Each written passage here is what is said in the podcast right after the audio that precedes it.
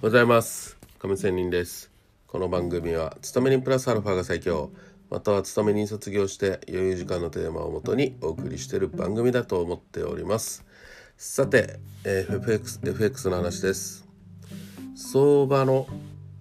えー、もう一度。相場のありのままを受け入れるという話です。まあ相場は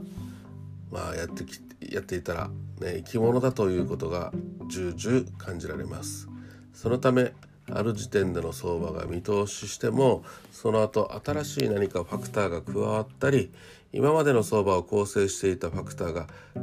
欠落したりすることによって相場は変化していくものです。したがって相場の見通しはこれだと決め打ちはできず変化があればいくらでも調整する必要は常にあります。調整をせずに当初の見方に固執することで実際の相場と見方が乖離していくことの方がむしろ危険だと思われ見通しに調整はつきものだと考えていますこのことはシステムトレードでも言えるとシステムトレードをしてる知人も言っていますしある一定時間が過ぎるとやはり調整をしなくては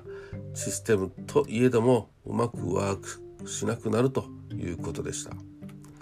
また私が知る限り有名ディーラーの方などはこれは揚げだと宣言しても口の根が乾く乾かないうちにパッと売りに転換したりすることは日常茶飯事でおちおち最初の宣言を真に受けていると取り残されてしまうということです。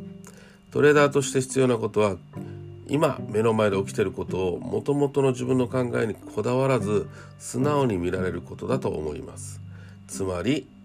えー、執着せずに常にその時点でのおける相場のありのままを受け入れるということが大切だと思います。ということで、えー、今日も生き残っていきましょう。良い一日を。See you!